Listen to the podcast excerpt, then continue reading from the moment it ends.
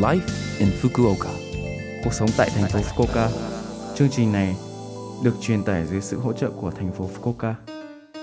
Chào buổi sáng tất cả mọi người, tôi là DJ Lưu Văn Cường.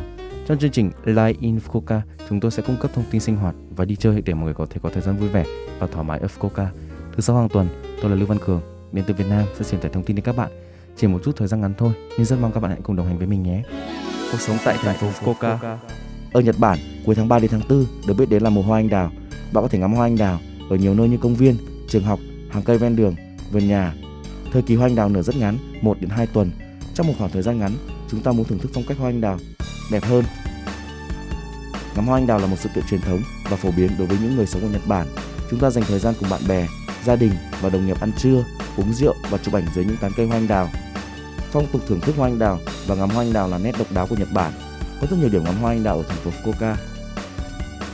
Công viên Maizuru và công viên Nishi nổi tiếng với hoa anh đào ở thành phố Fukuoka.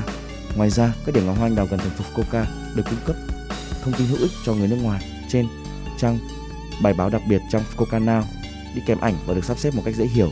Hãy kiểm tra thử và đi ra ngoài với gia đình, bạn bè và người yêu của bạn nhé. Năm nay mình sẽ dự định ngắm hoa anh đào ở công viên Chuo cùng với bạn bè cạnh dòng sông và dưới tán hoa anh đào rất đẹp. Chúng ta hãy cố gắng tránh ba đám đám đông do dịch bệnh của loại coronavirus mới trong năm nay, giữ các quy tắc càng nhỏ càng tốt, tránh đám đông trong thời gian ngắn và mang theo rác về nhà. Xin hãy nhớ đến những bông hoa anh đào tuyệt đẹp mà bạn chỉ có thể nhìn thấy vào mùa này. Chương trình Cuộc sống ở Fukuoka bắt đầu vào tháng 4 năm 2020 sẽ là năm thứ ba kể từ ngày hôm nay. Cảm ơn tất cả những người đã nghe chương trình phát thanh và postcard. Chúng tôi sẽ tiếp tục cung cấp thông tin hữu ích và các chủ đề thú vị trong cuộc sống hàng ngày của chúng tôi cho những người nước ngoài sống ở Fukuoka. Hãy gửi tin nhắn đến chương trình của tôi.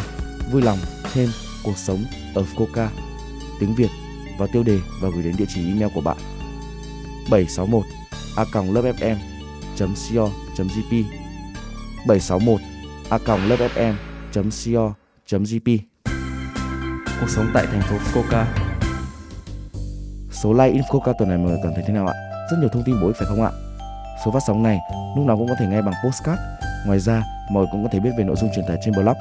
Mọi người xem qua trên chương trình từ trang chủ của lớp FM.